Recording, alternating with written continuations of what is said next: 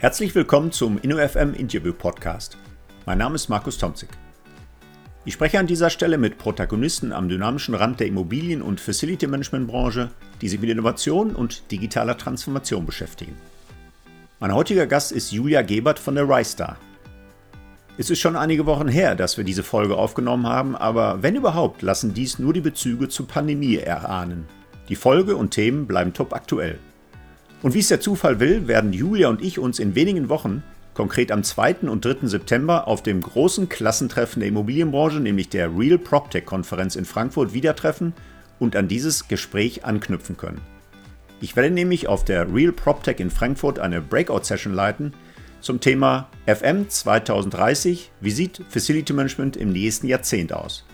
Und Julia Gebert wird auch dabei sein auf dieser ja wahrscheinlich größten Zukunftskonferenz der Bau- und Immobilienbranche, auf der es zum Leitmotiv Technologien und Geschäftsmodelle viele spannende und hochkarätige Panels, Impulse und Keynotes zur Zukunft unserer Immobilienbranche geben wird. Übrigens mit dem Code RPT-InnoFM-2021, man findet diesen Code natürlich auch in den Show Notes, erhalten die Hörer des Podcasts InnoFM bis zum 31. August 15% Rabatt auf den Ticketpreis. Die heutige Podcast-Folge wird also unterstützt von der Blackprint Partners GmbH. Und nun viel Spaß mit Folge 58 InnoFM. InnoFM, der Interview-Podcast zu Innovation und Digitalisierung in der Immobilien- und Facility-Management-Branche. Ein Podcast von und mit Markus Tomzig. Herzlich willkommen zum InnoFM Interview Podcast. Heute freue ich mich, Julia Geber zu begrüßen. Sie beschreibt sich selber als eine in Berlin ansässige Unternehmerin, Innovatorin und australische und deutsche Rechtsanwältin mit journalistischem Hintergrund, zertifizierte Datenschutzbeauftragte und ganz nebenbei ist sie auch noch Founderin und CEO des äh, PropTex Reister GmbH. Herzlich willkommen, Julia, zum InnoFM Podcast. Vielen Dank, Markus. Ja, Julia, ein ganz spannender Lebenslauf und ich habe es ja gerade so ein bisschen von LinkedIn zusammengestellt, was alles so deine Titel und dein Erfahrungshintergrund. Vielleicht stellst du uns kurz mal deine Person vor, bevor wir dann auf das spannende PropTech äh, Riser kommen. Denn dein Lebenslauf ist ja wirklich sehr spannend äh, an der Stelle. Man fragt sich ja, warum eine gelernte Anwältin, Fachanwältin heute Gründerin eines PropTechs ist. Ja, das lässt sich schon leicht erklären, weil ich habe von Anfang an habe ich mich mit den Themen Tech, Media, Telekommunikation befasst. Also durchaus auch schon eine Weile her, bis hin zu der Zeit, als das Internet immer prominenter wurde und genau daher von Anfang an auch schon während des Studiums das Interesse an diesen Bereichen und dann auch eben in den Mandaten oder auch äh, im Bereich der Ausbildung habe ich für verschiedene Wirtschaftskanzleien gearbeitet, Wirtschaftsministerium, einfach Dinge, die jetzt auch relevant sind für Reister und der rechtliche Bezug, der war immer spannend zu sehen, äh, was, was gibt es auf dem Markt. Wir haben viele Startups, SMEs beraten, Universitäten auch in diesen Bereichen. Und irgendwann hat mich das dann auch, ähm, auch gepackt und ich dachte, es ist irgendwie auch sehr spannend, der anderen Seite quasi zu stehen und ähm, selbst Unternehmerin zu sein und nicht immer nur äh, beraten, natürlich auch sehr wichtig. Aber das hat mich gepackt und dann auch sehr gereizt. Ich bin dann mit einem größeren Mandat oder einer, bei einer Gründung habe ich das von Anfang an beraten und habe dann gemerkt, dass wir wäre gut, wenn dieses Startup auch jemand äh, Inhouse-Counsel hat und habe das dann quasi auch die rechtliche Seite mit aufgebaut und bin mehr und mehr ins Business Development dann gegangen, habe mit der Geschäftsführung das aufgebaut innerhalb von zwei Jahren. Eine digitale Plattform war das. Und da haben wir dann äh, letztlich auch mitunter aus rechtlichen Gründen das nach Singapur verkauft. Eigentlich ganz spannend, also auch aus rechtlicher Sicht. Und das war so zum Zeitpunkt der Gründung von Ristar. Da hat uns letztlich unser initialer Business Angel zusammengebracht, mich mit den Gründern. Und ähm, also so die, die initiale Idee kann ich mir gar nicht auf die Fahne schreiben. Ich fand das aber extrem spannend. Nicht nur eine digitale Plattform, so wie es vorher war, sondern tatsächlich eine IoT-Lösung mitzugestalten und, und damit an Bord zu kommen. Ja, spannend. Und jetzt musst du noch mal kurz aufklären, wo kommt dann der Name her? RiStar? Ich habe ja schon mehrfach mich auch versprochen in unseren Vorgesprächen, aber RiStar, wo kommt der Name her? Ja, das ist tatsächlich immer eine schwierige Namensfindung. Da kam ich auch kurz danach dazu. Letztlich äh, sucht man nach einem kurzen, prägnanten Namen. R finde ich einen starken Buchstaben, einfach so.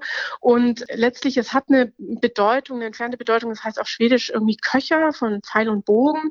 Und mein Mitgründer, der Sven Eliasson, der äh, hat auch einen schwedischen Vater. Also letztlich, das ist nur so eine Zufallsbedeutung letztlich, aber natürlich auch ganz passend, weil ah, ja. wir natürlich jetzt mit neuen Dingen in, in die Märkte zielen.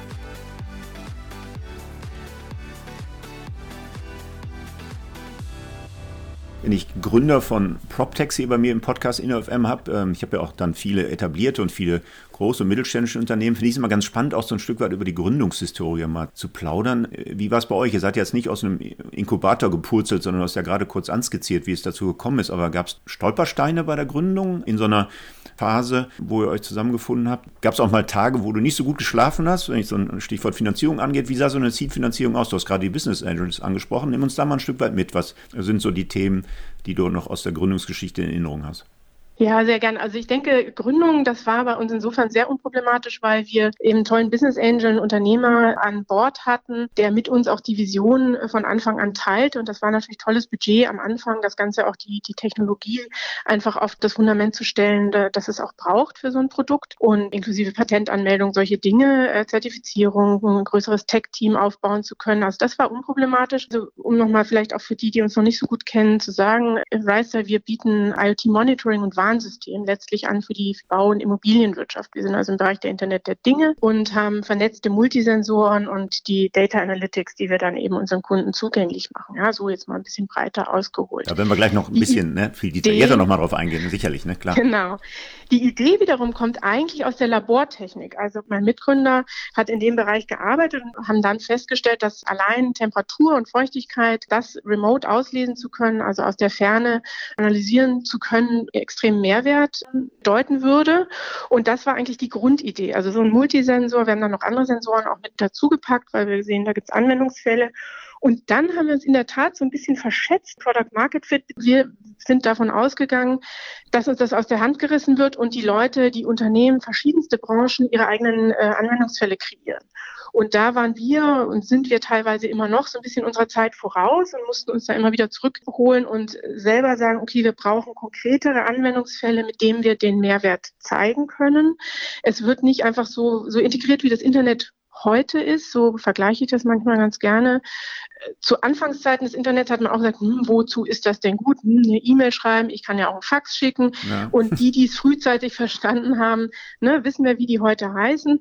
Und genau da sehe ich das Internet der Dinge jetzt auch, wo man sagt, na ja, hm, Temperatur, Feuchtigkeit ist ja ganz nett, aber ich habe doch auch ein Thermometer, Hygrometer, gucke ich halt drauf, weiß ich auch, wie warm und feucht es ist. Ja, und da auf diesem Weg sind wir. Und das ist natürlich dann wichtig, wie du hattest angesprochen, Finanzierung. Da haben wir dann in der Pre-Seed-Finanzierung haben wir Highrise Ventures für uns gewinnen können mit Claudia Nagel, ja, Serienunternehmerin und auch IoT-Erfahrung und eben auch so gut vernetzt in der Immobilien- und äh, Bauwirtschaft. Das war für uns ein, ein, ganz wichtiger Zeitpunkt, um zu sehen, wir können in der, in der Immobilienwirtschaft Mehrwert stiften. Und ähm, genau das haben wir dann zu dem Zeitpunkt eben gemeinsam mit äh, Highrise Ventures äh, Frühphase und Company Builder getan. Hm. Vielleicht noch eine Frage, du gestattest. Ich bin kein politischer Podcast, aber dennoch die Frage, berührt euch so eine Diskussion um diese erleichterte Mitarbeiterbeteiligung bei Startups auch? Also hat der Minister Scholz euch tatsächlich mit seinem Gesetzentwurf auch enttäuscht oder ist das nicht so relevant für euch? Doch, das sind alles wichtige Bausteine, die man braucht, um zu skalieren, um Team aufzubauen. Doch, das ist tatsächlich ein, ein Knackpunkt, äh, wo man leider sieht, dass es auch so ein Unverständnis oder Missverständnisse teilweise gibt, was gebraucht wird. Weil man hat ja schon den, Eindruck, die Politik will und versteht so per se, nur in der Umsetzung ist es einfach leider noch nicht mhm. ausreichend, was jetzt das spezielle Thema ähm, betrifft. Ja. Okay, ja. Ähnlich mit vielen Bereichen letztlich, wo Politik und Digitalisierung eine Rolle spielen. Okay.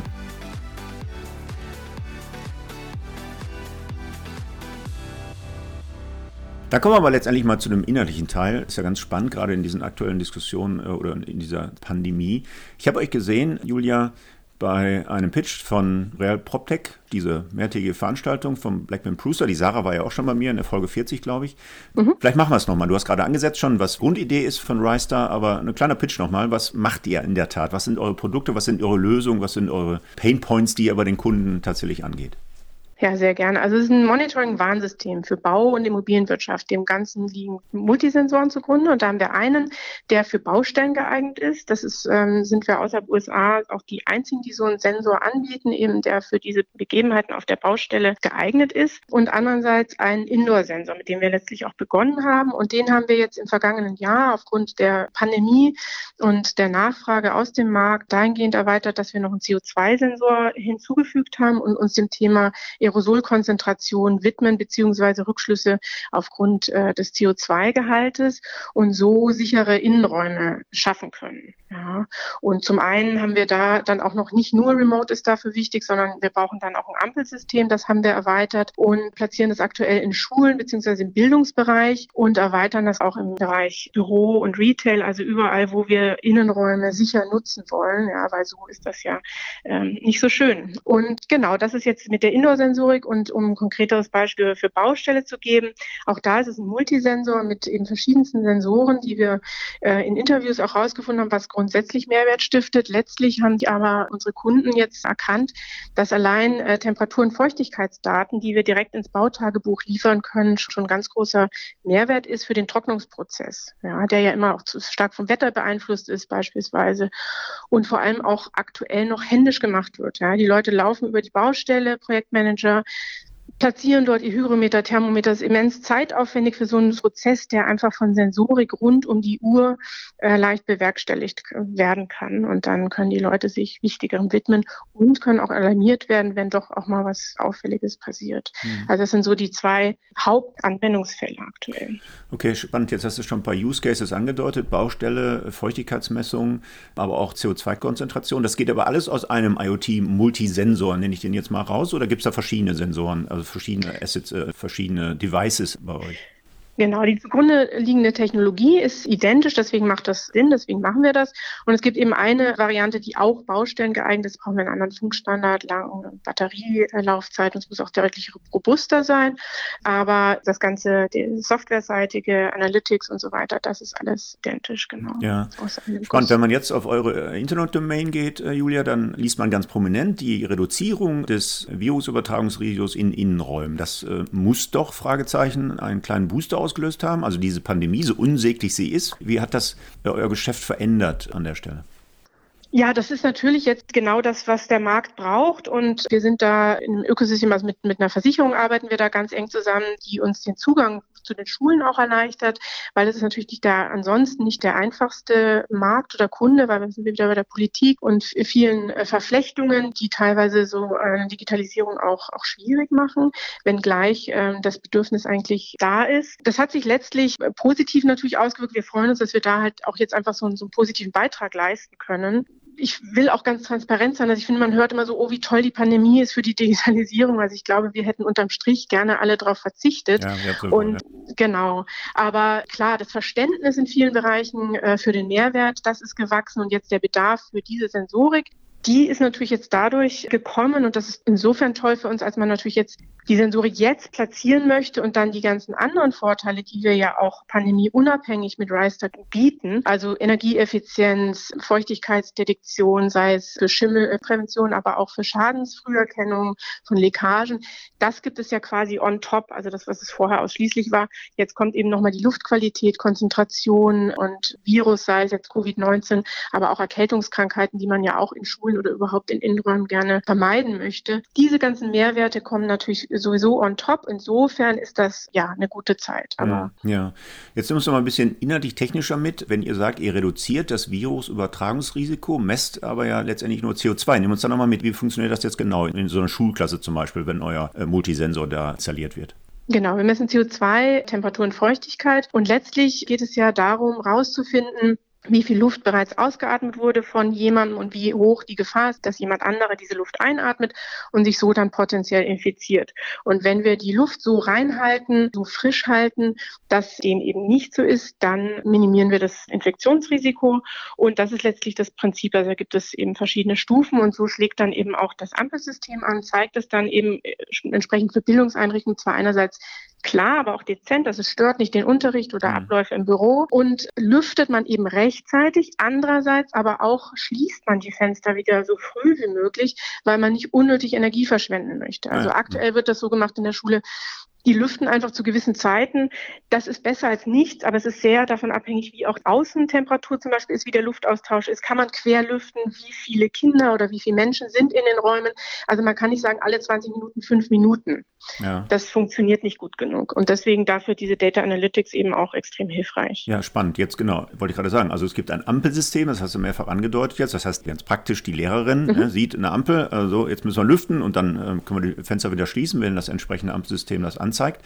Aber dennoch geht ihr auch von einer Datenplattform aus. Das heißt, rund um diese IoT-Lösung sprecht ihr auch von einer Datenplattform. Korrekt. Was genau kommt jetzt noch an Zusatznutzen, also für eine Lehrerin oder auf der Baustelle hinzu, mhm. dass ihr quasi ein solches System mit anbietet?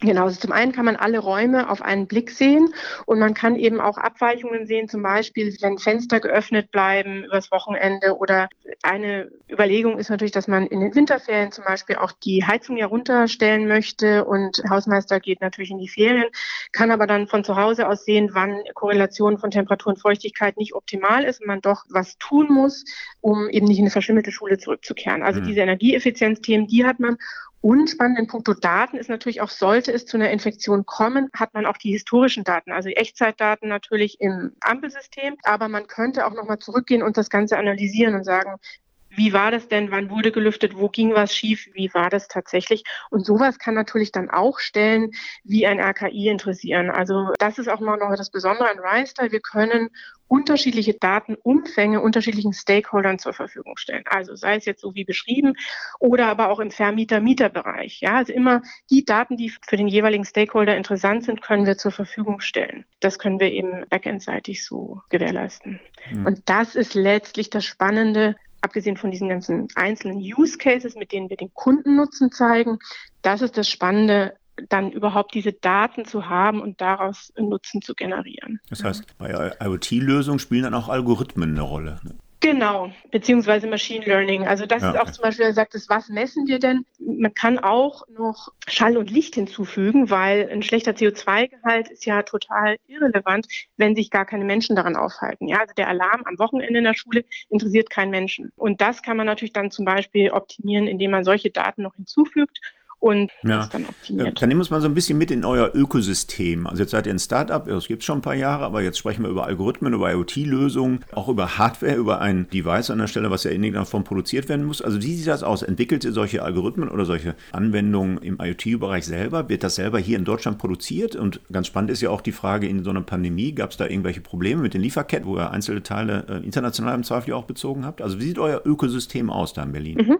Also jetzt auf Hardware bezogen, weil du das spezifisch gefragt hast, wir produzieren in Deutschland bzw. Österreich. Das ist eine langjährige Geschäftsbeziehung und wir beziehen aber natürlich die Teile aus China und das war tatsächlich so Anfang Januar letztes Jahr 2020. Da hatten wir so eine E-Mail aus China sagen, hm, wir können gerade nicht liefern und das war so die erste Vorahnung.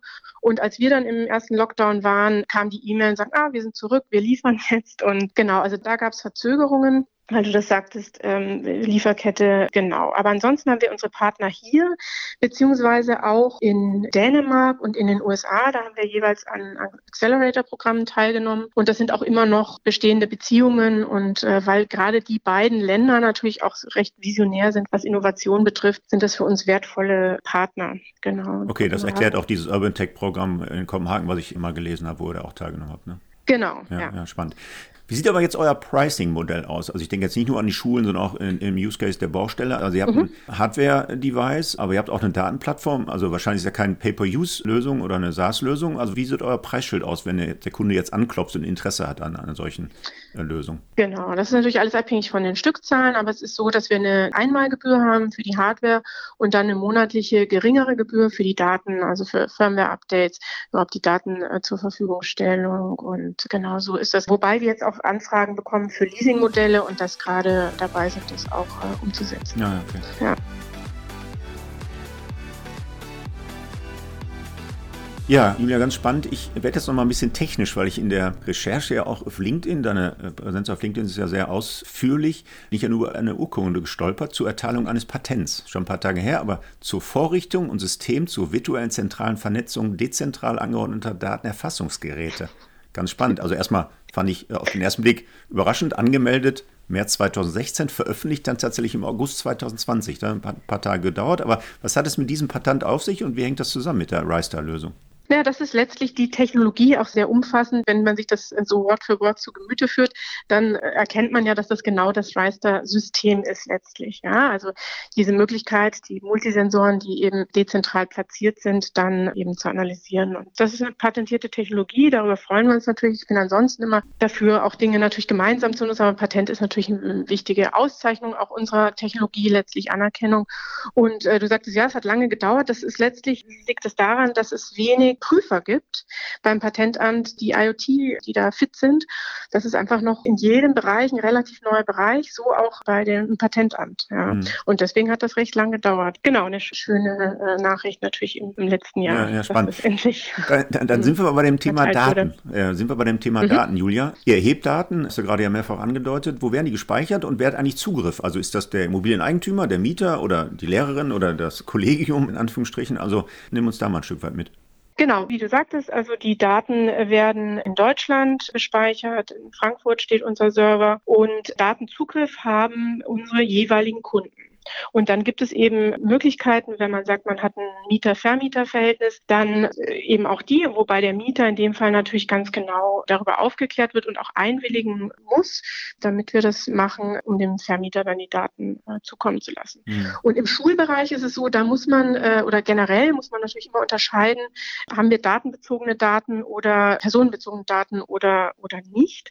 Und nur dann greift ja zum Beispiel der Datenschutz. Mhm. Ja, also aber Zugriff haben jeweils die Kunden und natürlich eine begrenzte Mitarbeiter bei uns. Also ich beispielsweise nicht. Okay. Ja, kein Grund. Ja. ja. Also nur die, die damit auch befasst sein müssen. Mhm. Jetzt gehen wir nochmal weiter. Also wahrscheinlich sind wir einig, du hast vielfältige Kontakte zur Immobilienwirtschaft hier angedeutet. Ich glaube, ohne Zweifel hat unsere Branche einen riesigen Datenschatz. Aber es hapert noch so ein bisschen an der digitalen Nutzbarmachung. Jetzt haben wir ja Ende Januar äh, auch von der Bundesregierung eine ja, sogenannte Datenstrategie vorgelegt bekommen mit 240 Maßnahmen, sehr ambitioniert. Ja. Und ZIA hat gesagt, ja, so verhaltenes Lob, ne? ein bisschen Kritik vielleicht aus, gab Anhörungen, da wurde es noch mal ein bisschen heftiger in der Kritik. Da sind so Stichworte wie Pflichten zur Datenteilung diskutiert worden. Jetzt habe ich endlich mal eine Juristin bei mir im Podcast, also eine Rechtsanwältin mit journalistischem Hintergrund, aber du bist sogar zertifizierte Datenschutzbeauftragte, also passt ja ans Bild. Nehme ich da mal ein Stück Stück weit mit, mit deiner Kompetenz. Ist das überhaupt ein Thema? Also diese Datenstrategie dieser Bundesregierung, berührt die uns in irgendeiner Form oder euer Geschäft oder ist das äh, viel zu abstrakt sind, diese 240 Maßnahmen, die da so ambitioniert vorgestellt wurden, berühren die so konkret gar nicht diese Start-up-Szene? Doch, also auf jeden Fall berührt uns das äh, generell als Gesellschaft vor allem. Und ich denke, es ist ein ganz wichtiges Signal aus der Politik, dass man sich zumindest in dem Maße, wie es jetzt passiert ist, dem Ganzen widmet. Ne, Strategie heißt ja immer, es ist der erste Schritt. Erst entwerfe ich die Strategie, dann setze ich sie um. Und auch in der Strategie ist auch noch nicht äh, unbedingt all das strategisch erfasst, wohin die Reise gehen sollte. Aber ich sehe es als wichtiges Signal. Ich habe das auch noch gar nicht mir im Detail so zu Gemüte geführt. Letztlich Innovation Innovationsstrategie ist es ja, das heißt ja irgendwie so für ähm, gesellschaftlichen Fortschritt. Diese Intention, das ist, glaube ich, einfach wichtig und ich habe auch mal in, in, verschiedenen Diskussionen dazu gehört. Also was letztlich in Deutschland meines Erachtens so sehr vorherrscht, ist, Daten werden eher so als Bedrohung gesehen oder als so das große Unbekannte und damit tendenziell bedrohliche. Und dieser Datennutzen, also das finde ich mal ein schönes Schlüsselwort, einfach zu sagen, das Ganze nutzt uns, ja, mir mhm. persönlich und uns als Gesellschaft, sowohl ökonomisch als auch äh, in so vielen Bereichen, ja. Und das, das muss mal so ein, so ein, so ein Shift sein im Mindset, ja, so eine Veränderung im Denken, sowohl bei der Politik, aber wenn das natürlich von der Politik kommt, dann auch in der Gesellschaft, wo man sagt, okay, man hat darin Vertrauen, man greift das auf, man erörtert das und man setzt es dann um. Das, glaube ich, ist mal so auf einem höheren Level mal die wichtige Message, ja. ja. Und die Details, das ist dann natürlich, da glaube ich, gibt es noch viel zu tun, aber der Weg ist mal zumindest anskizziert. Ja, das stimme ist ich dir, stimme ich dir mhm. natürlich grundsätzlich zu, Julia, finde ich super. Aber wenn ich dann, im, also ich bin auch als schlichter Ökonom natürlich noch nicht eingestiegen mhm. in dieses Papier, aber dann liest man so Stichworte wie Geschäftsgeheimnisse oder geistiges Eigentum. Und letztendlich seid ihr mit der RiStar ja auch äh, Teil eines ja datengetriebenen Marktes. Also die Pflicht zur Datenteilung steht ja dann da im Raum. Das äh, wird ja dann nicht im ureigenen Interesse der RiStar Raster sein können, oder? Naja, das kommt darauf an. Also überall, wo man Dinge optimieren kann, sei es jetzt auch, ne, wir haben ja immer das Thema Nachhaltigkeit, wo ich Daten auch anonymisiert analysieren kann, äh, halten wir das schon für einen guten Schritt. Also es geht ja immer darum, wie detailliert sind Daten, sind sie personenbezogen, was wird geteilt oder kann man Daten analysieren, um Dinge zu verbessern. Ja. Das ist, glaube ich, immer auch sehr schwierig, wovon genau spricht man und um welche Daten geht das. Ja, aber Beispiel Baustelle, da gibt es so viele Prozesse, die man optimieren kann, natürlich per se erstmal für die Unternehmen, aber am Ende profitieren da auch alle Beteiligten, auch Arbeitnehmerschutz und so weiter. Da gibt es ganz viele Dinge, in die das ausstrahlt. Hm. Ja, spannend. Und ich glaube, man muss weiter differenzieren.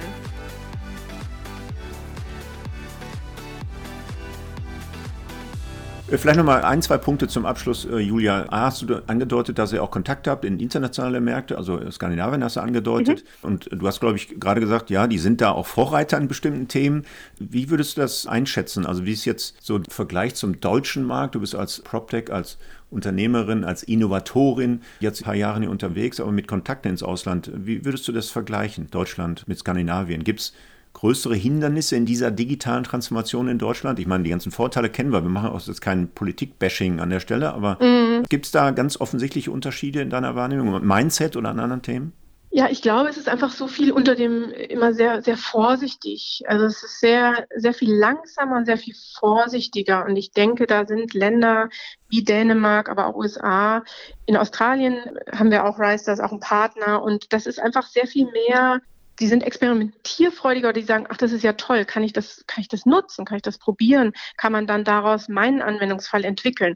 Und das passiert in Deutschland noch weniger, wobei das jetzt für Rise Protect zum Beispiel auch nicht gilt. Auch die, die Kunden, die wir im Baubereich haben, ist es eigentlich auch zu böse so zu sprechen. Aber mhm. generell hatten wir früher die Kontakte aus den USA, aus Dänemark, aus Australien. Und vielleicht aber auch, weil wir da so einen Ruf, deutsche Technologie ist natürlich einfach immer gefragt. Und da glaube ich, das ist eine große Chance für uns alle, zu sagen, das müsste man auch auf Datenebene oder generell darf man diese, diese Position nicht verlieren. Das muss man fortsetzen, weil das ist ja eigentlich ein Ruf aus den letzten Jahrzehnten. Ja. Und da glaube ich, müssen wir jetzt dranbleiben, wir als Reister und wir mit all der Technologie, die wir ja zu bieten haben, das nicht aus Vorsichtigkeitserwägungen zu verlieren. Ja, ja wunderbar. Ja. ja, fast optimistischer Ausblick. Äh, jetzt müssten wir an sich diese Podcast-Folge beenden, Julia, aber vielleicht noch einen Blick in die Zukunft. Mhm. Also wenn wir jetzt mal äh, in äh, Post-Corona-Zeiten denken, wir haben diese unsägliche Pandemie überstanden. Gibt es irgendwelche Anwendungsszenarien für eure Technologie von Ryster? Also Features, die ihr schon angedacht habt? Jetzt habt ihr durch die Pandemie ja dieses CO2-Thema mit aufgegriffen, aber gibt es weitere Themen, die ihr zukünftig noch in der Planung habt? Ja, also wie gesagt, die Baustellen damit auszustatten, das einfach zu einem Standard-Tool auf jeder Baustelle zu machen und auch äh, eben mit Riser Protect in die Innenräume Bestandsimmobilien auszustatten. Das ist ja letztlich unsere Vision auch vor der Pandemie gewesen. Die Datenerfassung, es geht immer so viel, du hattest vorhin auch gesprochen, irgendwie Algorithmen und so weiter. Das ist ja alles möglich und, und durchaus äh, sinnvoll. Wo wir heute stehen, und das ist weniger optimistisch als jetzt gerade, wir müssen erstmal die ganzen Daten erfassen. Wir müssen die Sensoren platzieren. Das kann man gut mit Reister machen, mit anderen Sensoren. Einfach überhaupt mal den, den Einblick bekommen, die Daten bekommen als Grundlage. Und dann sind das natürlich Themen wie Energieeffizienz, Nachhaltigkeit, Schimmelprävention, Raumluftqualität. Also das ist eigentlich schon sehr, sehr umfassend. Also bei uns eben, es gibt ja viel Software, viele Lösungen auch für bestehende Daten. Mhm. Ja. Und bei uns sind es ja einfach die Raumdaten, die man erfassen kann. Und das ist noch ganz wenig der Fall. Und da, glaube ich, gibt es viel zu tun als Basis und alles Weiteren, alle Geschäftsmodelle, die sich dann daraus ergeben, werden sich aus den Kooperationen mit den, aus der Zusammenarbeit mit den Kunden dann ergeben. Da ja. habe ich keine Zweifel. Ja. Was würde Julia Gebert für einen Wunsch haben, wenn man sagt, du hast jetzt einen Wunsch frei, Julia?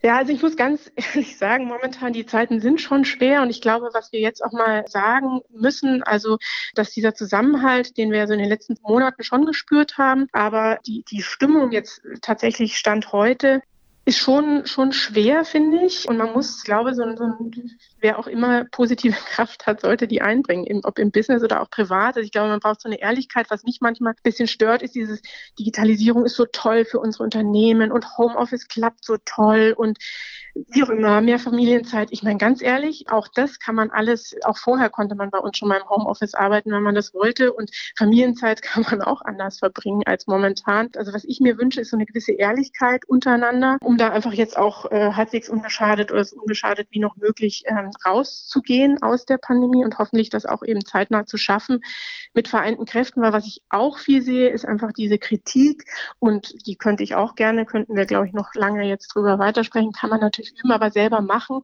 ist immer, immer schwieriger.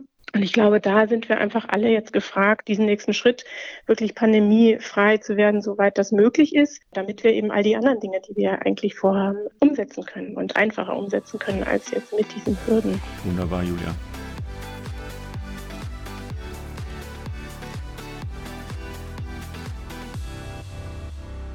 Herzlichen Dank für diesen konstruktiven Ausgang auch und äh, vor allen Dingen aber für dieses tolle, inspirierende Interview äh, im Rahmen dieses InnoFM Podcast. Ich wünsche euch viel Erfolg in Berlin mit dem Geschäftsmodell der RiStar, ähm, aber auch dir persönlich natürlich alles Gute. Bleibt schön gesund, Julia, und nochmal herzlichen Dank für das tolle Gespräch. Vielen Dank dir. Ja, das war der InnoFM Podcast mit Julia Gebert. Wir hören uns wieder in 14 Tagen, am besten gleich auf einer der üblichen Plattformen wie Spotify, iTunes, Deezer oder Soundcloud abonnieren und dann wird Ihnen die nächste Folge an einem Freitag um 8 Uhr gleich angezeigt. Bis dahin wünsche ich Glück auf und bleiben Sie schön gesund. InnoFM. Das war der InnoFM Interview Podcast von und mit Markus Tomzig. Alle zwei Wochen freitags, überall dort, wo es Podcasts zu hören gibt.